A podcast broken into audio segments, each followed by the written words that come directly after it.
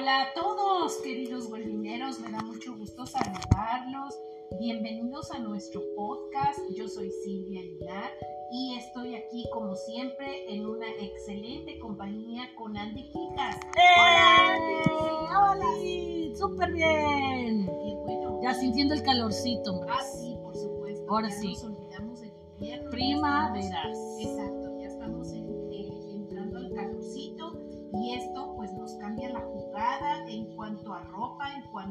Sí, bikini tiempo. Sí.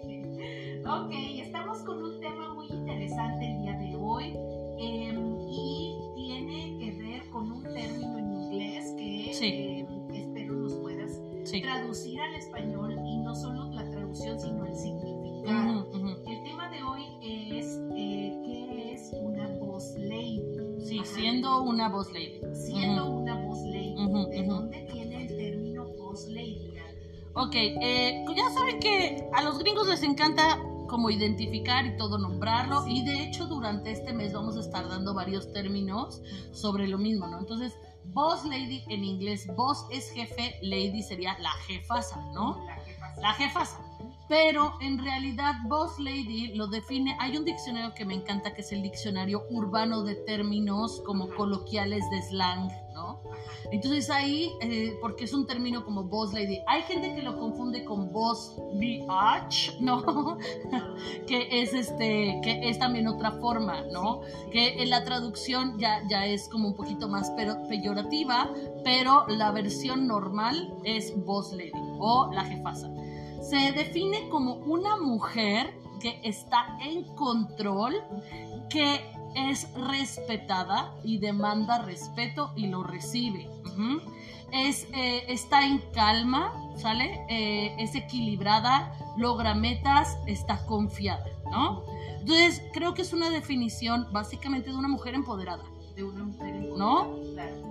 Entonces, hay gente que la confunde con bichota, como la, la, la canción que hay, o lo que estaba diciendo la nueva canción de Shakira, bichotas. No, las bichotas eh, Viene de bichos. No, fíjate que no, todo el mundo pensaría eso, pero las bichotas vienen del femenino de big shot o el que hace los, los, los disparos grandes, pero Sí. un big shot también es, un, es, es como eh, que tiene alta jerarquía, ¿no? O sea, el que, el que paga, el que tiene. Es más, hay muchas personas que dicen que los big shots o los bichotes, obviamente, en, en- como castellanizado, Sí. son los narcos más topes. Lo utilizan mucho como el big shot. Yo, como no estoy en esos ambientes, tampoco te puedo decir. Sí he visto que los narcos se hablan a sí mismos como bichotes, pero las mujeres serían el femenino del big shot o de aquella mujer que es la jefasa también y que tiene alta jerarquía, pero viene de diferente lugar. Boss lady a bichota, ¿no? O sea, boss lady entiendo que entonces es como un término más ejecutivo, sí, claro. más de a nivel liderazgo, Sí. a nivel empresarial, a nivel de eh, CEO. ¿no? de una corporación o de una empresa. Y el segundo de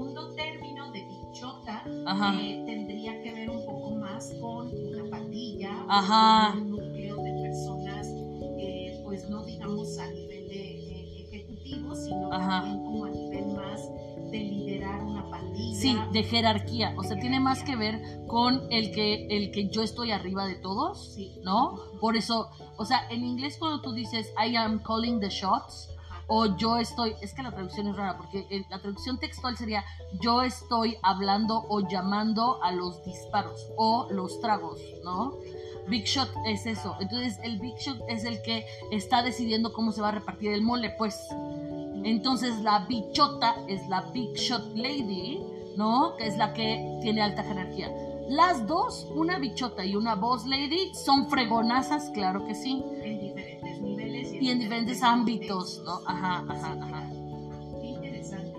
Este, oye, Andy, eh, ¿qué tiene que ver entonces esta parte de etiquetas sociales Ajá. y qué tanto pesa el término Sí. sobre ti, ¿no? Sí, sí, Porque sí. A lo mejor estoy queriendo pensar lo que en el caso de las bichotas, Ajá. este, pues tiene que ver con una responsabilidad porque tal vez heredó eso del padre o lo Ajá. heredó del marido o lo heredó del amante. Ándale, como la lacrana del sur. ajá. Y en el caso, por ejemplo, de la Boss Lady, pues también tiene una etiqueta social importante y un peso de- de- de- del término porque estamos eh, en una eh, era en la que no, no todas las mujeres, ¿verdad? Llegamos a ese nivel de poder. Claro, No, y además eso eh, tiene un precio claro. para las mujeres. Sí, sí, sí. O sea, es que este tema está dentro del marco del mes de la mujer, ¿no? Sí, Para explorarnos en la fregonería, ¿no? Eh, yo creo que este es un tema muy importante, que se supone que las mujeres tenemos que hacer un montón de cosas. Ahora ya vas, vos lady. Pero es, es, es este, este como cosa que nos molesta Sí. En el sentido de que tengo que ser una buena mamá, una buena esposa, una buena amante, una buena voz lady ahora, tengo que ser una buena ciudadana, una buena ecologista, una buena... Y, nunca hay para darle gusto a la sociedad, ¿no? O sea, si tengo redes sociales, ay, es que te gusta la atención, ¿no? Si uso maquillaje, ay, es que este, andas buscando hombre, ¿no? Si no uso maquillaje, vieja fodonga, ¿no? O sea, entonces sí estoy muy en contra de tener etiquetas, pero me gusta para definir un perfil. Entonces, mi sugerencia es no complazcamos a las demás personas porque la etiqueta social me obliga a y redefine tu propia adultez, que eso es un, un artículo que tú y yo tenemos en el blog, en donde yo, te, yo, yo invito a que cada quien defina qué tipo de mujer quiere ser en este caso, o qué tipo de hombre, o qué tipo de persona quiere ser, ¿no? Pero sí, am, esto de ser boss lady, eh, como, como digo, es de mujeres empoderadas. Y claro que siempre vamos a tratar de pujar para empoderar a las mujeres, sobre todo nosotras en Wellbeing, que es algo que nos encanta, ¿no? Sí, ¿de dónde vendrá entonces? Sería importante que conversemos un poquito. ¿De dónde viene este deseo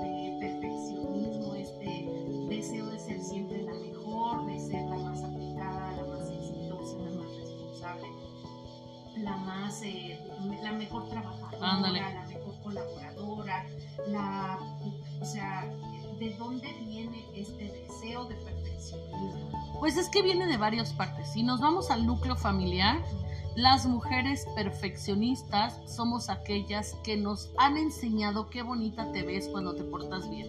Mira, sacaste un 10 bravo, ya sabes. Entonces, son ah, padres que no pudieron conectar emocionalmente y conectan a través de los logros que se han tenido. Sí. Entonces, me siento aceptada cuando soy fregona. o siento que me quieres más Ajá. porque soy la más aplicada Ajá. porque saqué 10. ¿no? Exacto. Y ¿no? está mucho esto en función a algo que también ya hemos eh, conversado por ahí en algún podcast, ¿no?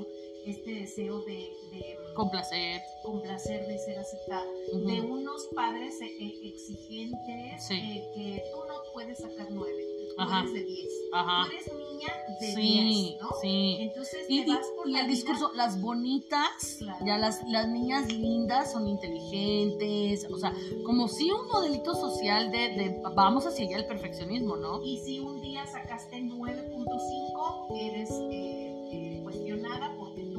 O culpada, ¿no? Es como de, bueno, pero tú sabes que mereces más. O sea, Sí. O sea, ¿no? Entonces, creo que sí eh, eh, viene de una corriente de crianza. Pero después podemos echarle la culpa a Melanie Griffith. en los 80s, 90s ves que salió una película donde ella empezó, es como la primera boss lady, que me parece que la historia ya empieza de secretaria hasta que se hace fregonaza, ¿no? También está, sea, es que hay muchas historias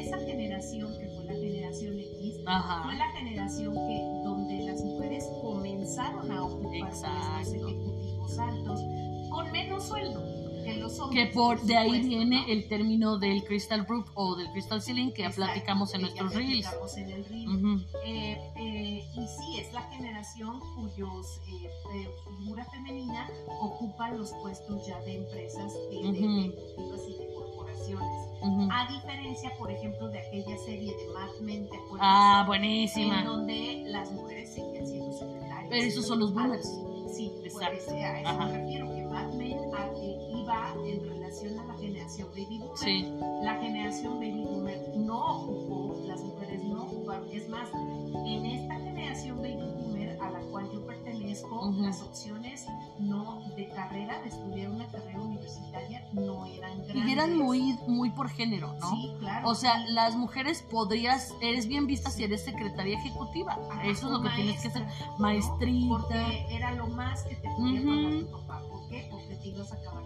Entonces, ¿para Pero? Periodistas no, mija, porque, o sea, ¿cómo crees que te vas a andar? No. Es, ingenieras no, y hasta hay historias de ingenieros en facultades que las mandaban a hacer sándwiches, ¿no? es, sí. Entonces, es, es como también este cambio generacional. ¿no? En esta de Melanie Griffith que dices, ya estamos hablando de otra generación que ocupa y, y, y ahí se habla mucho de las mujeres obses- obsesionadas por el trabajo. Claro, workaholics, Claro. ¿no? que se empezó a acuñar el término de las personas workaholic y que las mujeres pues ya comenzaban por no atender una familia y no- definirse por su posición social dentro de las empresas y sus grandes sombreras. es. Que eso también es muy interesante, como la moda define, como yo soy una boss lady, Sí, tengo que verme tamaño. más cuadrada, no tengo que verme tan curvilínea y de ahí salen las sombreras, y, y también la, la, la cuadratura de la espalda Claro. porque una, un saco con hombreras te hace ver mucho más cuadrada Exacto. sí, Sí, sí, sí. Entonces, de ahí vienen y, y eventualmente, y, y esto es aquí por eso que tenemos que entender las etiquetas sociales, pero definirnos a nosotras mismas, a nosotros mismos, en relación a lo que creemos que es pertinente para nosotras, ¿no? O sea, porque, por ejemplo, pregunta, Silvia, ¿tú te crees una boss lady? No,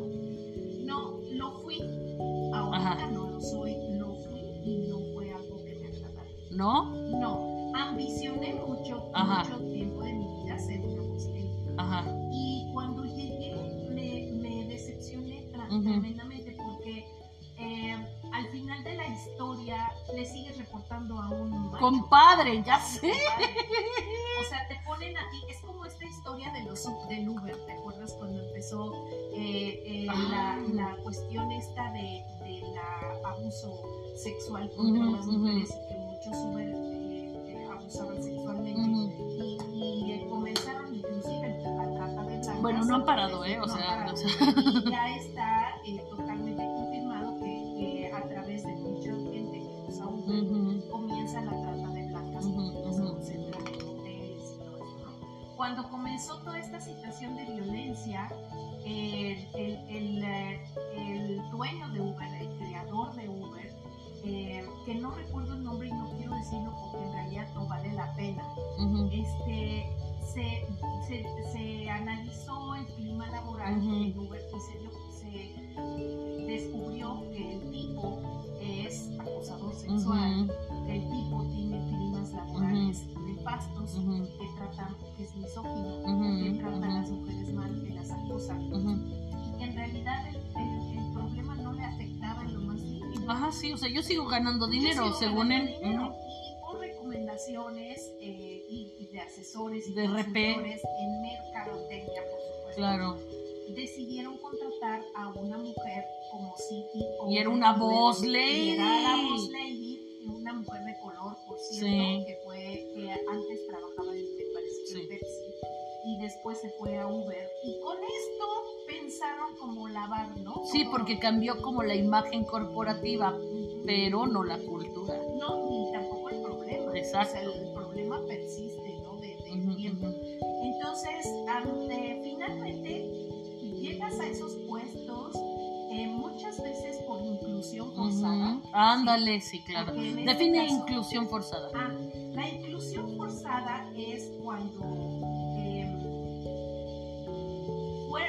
o sea, como eh, fuerzas o forzas Ajá. una situación que no es natural. No. Entonces tú dices, a ver, eh, mi personal eh, necesita, tiene muchas personas de piel blanca. Ujú. Contratemos un par de personas de, De piel color blanca, para de que- color ajá. para que equilibremos. Es más, tráete un hindú y un mexicano para que se vea bien. Ándale. uno,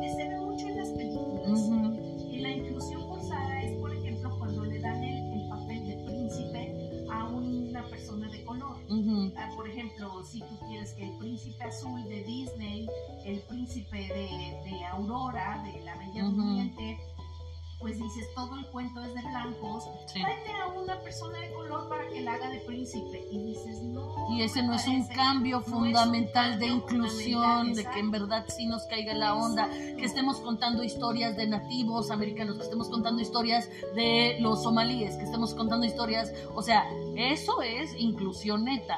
El, el- y eso también se llama como el whitewashing. Es ¿no? lo que O está sea- haciendo Disney ahora con sus películas de princesas, donde está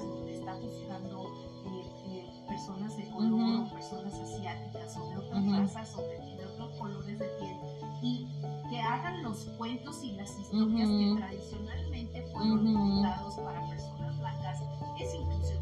Ahora, ¿se puede hacer una sirenita con una afroamericana? Claro que sí. De hecho, Yemaya, de la cultura yorube que viene de África, ella es parte de una sirena. Entonces sí puedes contar esa historia, Sí. pero no me traigas a Úrsula, Exacto, porque ese es un cuento exacto. danés. Claro. Regresa, a- investiga, haz la chamba, y claro que sí. y claro. historias de princesas de color, de princesas La Tiana hermosa, Sí. Moana preciosa, o sea, o sea, y que sí fueron de la realeza y que Ujú. son de la realeza.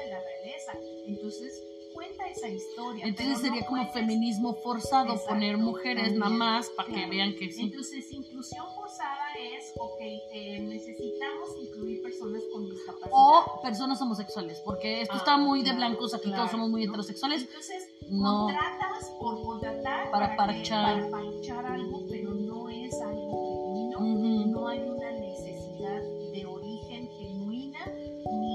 ni se permean los valores ni la cultura no, organizacional. Se ve parchado, se Eh. ve parchado. Entonces, eso es a lo que llamamos inclusión forzada. Ujú. Este, que tú contrates a esta mujer de color para que te maneje una, un corporativo en donde hay evidentemente violencia de Ujú. género, entonces tráete a una mujer y que, sea, y que sea de color. ¿no? Pero que me reporte a mí, hombre blanco, caucásico. O sea, obviamente yo voy a seguir siendo el dueño de Claro. todo el pozole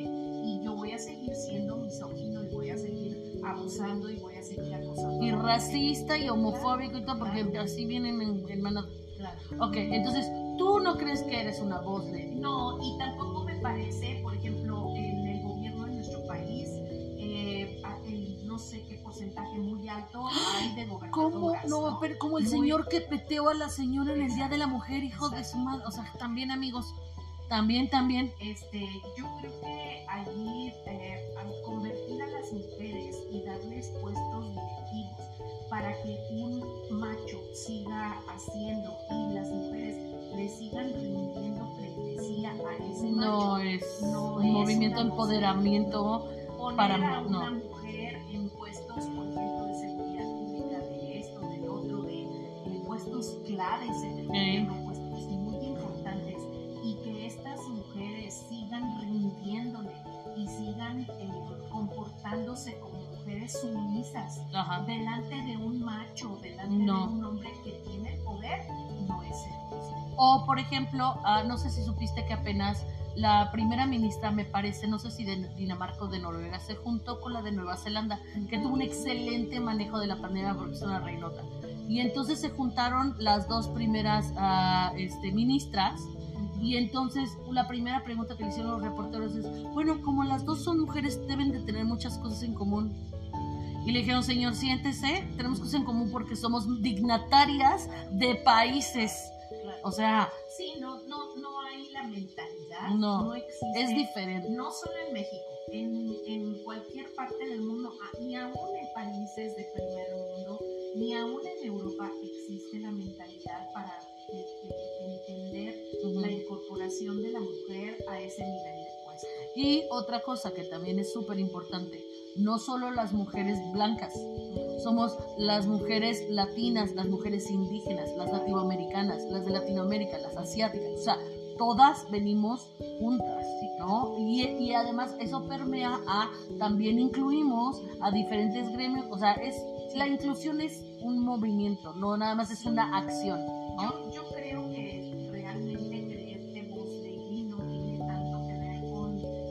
puesto,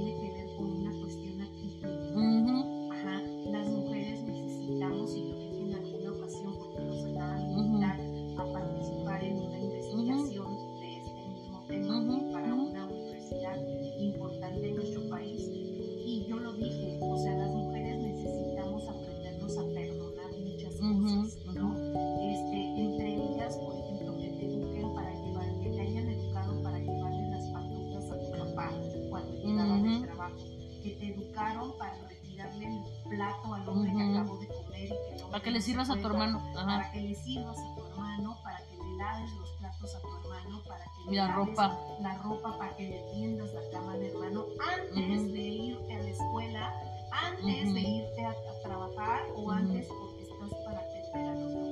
Y eso creo que transgeneracionalmente no lo hemos Y nos ha lastimado. y Y nos ha herido, nos ha lacerado. Yo veo el comportamiento de muchas mujeres en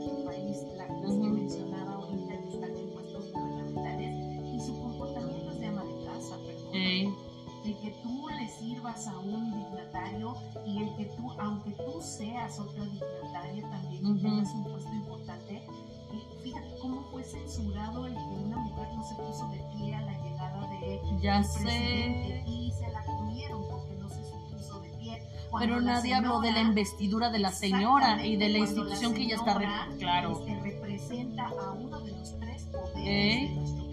país, ¿no?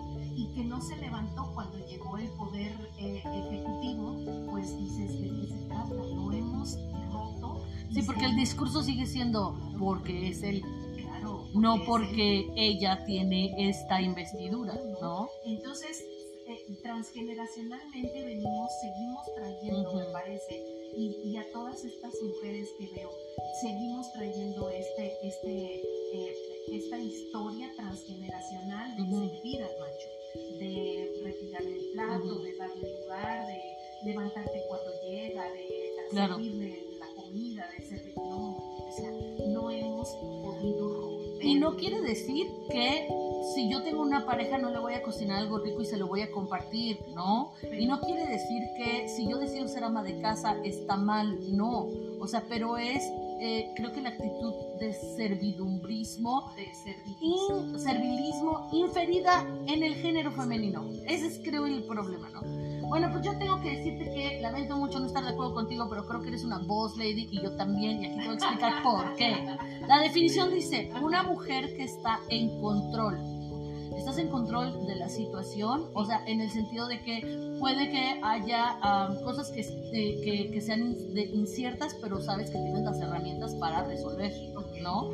Eh, Tienes el respeto, claro que sí, y además tenemos las credenciales para validar el respeto y creo que nos comunicamos de forma respetuosa, pero no exigimos el respeto, o sea, se da de una manera asertiva, ¿no? Creo que somos equilibradas, bueno, o sea, dentro de nuestras personalidades, ¿no? Eh, estamos en equilibrio al momento de resolver, resolvemos al momento de crisis, estamos como entrenadas para ello, ¿no? Logramos metas, of course, sí, las diseñamos, las eh, ejecutamos, las evaluamos, las logramos. Entonces creo que sí estamos en ese, en ese modo. Y creo que también tenemos confianza, pero creo que justo tomamos los elementos de la voz lady y los llevamos a tropicalizarlos según nosotros. O sea, yo una voz lady como esta, como una cruela de Vil que se para y que todo el mundo le tiene miedo, sí es voz lady, pero no me identifico con ese rol. Me identificaré y ya, bueno, más bien, me inspirará más una Michelle Obama, ¿no? No, no, no estoy diciendo que yo soy, me inspira más una Michelle Obama. Es, o sea, esa, esa situación de estar asertivamente segura de lo que estás diciendo y que lo estás compartiendo. Entonces creo que cada quien debería de tropicalizar o, o de hacer suyo el rol, pero de que estamos entregando resultados, de que estamos generando cambios en la comunidad. Entonces, sí, mujer empoderada, creo que sí somos. Ok, pues entonces en relación a las características que acabas de mencionar, pues entonces sí soy lady. Exacto, y eso es lo padre. O sea, no, no soy tampoco una mujer que aquí viene. eh, los peligros de ser, acuérdense que el equilibrio es el empoderamiento, ¿no? ¿Qué quiere decir? Que tú sabes que tienes poder, compartes el poder, deci- sabes que tienes áreas de trabajo, ¿no? Pero a la vez estás trabajando hacia una comunidad. Si yo soy una señora que le encargo a mis hijos, a mi mamá para irme de rumba, no es empoderamiento, es como el lado oscuro, es la transgresión, es utilizar estos recursos que tú tienes para no dar a la comunidad, porque el empoderamiento tiene que ver con también dar, ¿no? Entonces, si, si tú nada más eres bichota o si tú solamente eres este, mm, si tú solamente estás pendiente de cómo vas a sacar beneficio, de cómo vas a, a derrotar al patriarcado por el simple hecho de derrotar al patriarcado, no eres empoderada, eres transgresora. Pues entonces en relación a lo que mencionas, creo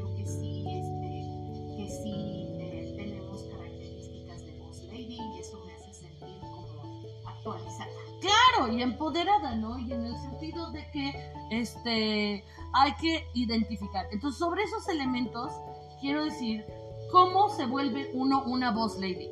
Punto número uno.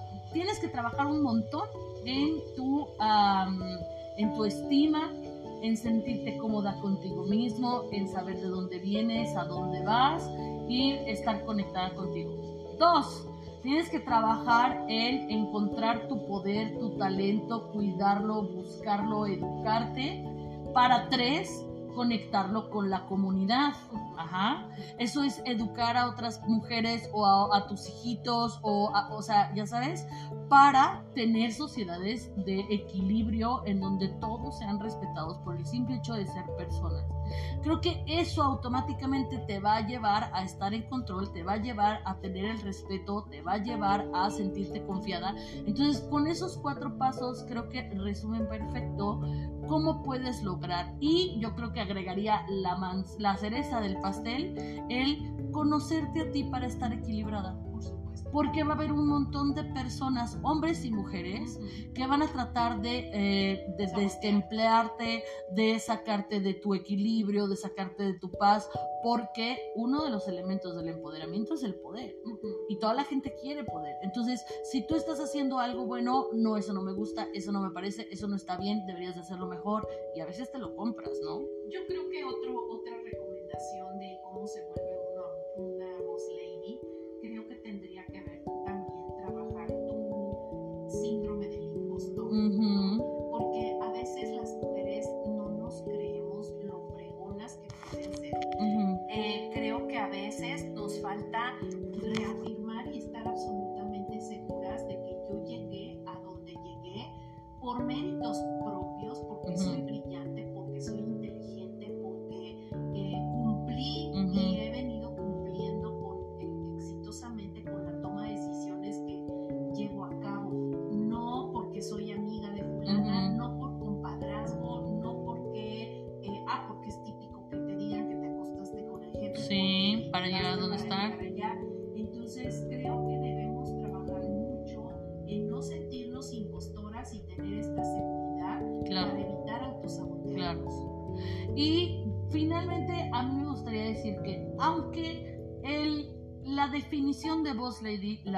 trabajando mucho en el ambiente laboral, una mujer empoderada, confiada, con competencias y equilibrio la puedes encontrar dentro de una familia, la puedes encontrar en el arte, la puedes encontrar comunicando, la puedes encontrar en su familia, la pue- o sea, otra vez creo que lo más importante es no permitas que la definición te restrinja. Tómala, hazla tuya y entonces tú enseña diferentes formas de modelar este empoderamiento para que podamos inspirar a, nueva- a otras nuevas generaciones de mujeres que sigan trabajando en ser dueñas de sí. Sí, creo que hay algo muy importante en esto y, se llama sororidad. Ujú. Porque hay muchas mujeres que llegan a ser boss ladies, pero les ponen el pie a las mujeres que vienen. Ah, sí, porque si a mí me costó trabajo. Porque si a mí me costó trabajo y yo luché tremendamente de aguantar, ahora las que vienen nuevas, las nuevas generaciones tienen que sufrir lo que yo sufrí. Ajá. No es así. Yo creo que mientras más solidarias seamos, mientras más podamos transmitirle a las demás generaciones lo que a nosotras nos funcionó ujú, y lo que no nos funcionó también, ujú. creo que en esa medida podemos seguir haciendo más lady. Claro, claro. Y permitir que todo sea en equilibrio y, y en bienestar, ¿no? Es correcto. Ah, pues qué bonito estuvo este tema. Pues nos despedimos de este episodio. No olviden que queremos escucharlos también y saber qué otros temas quieren que discutamos en este espacio. Esto lo estamos haciendo mucho en nuestros Instagram. Sí, ¿no? sí, sí, sí. Nos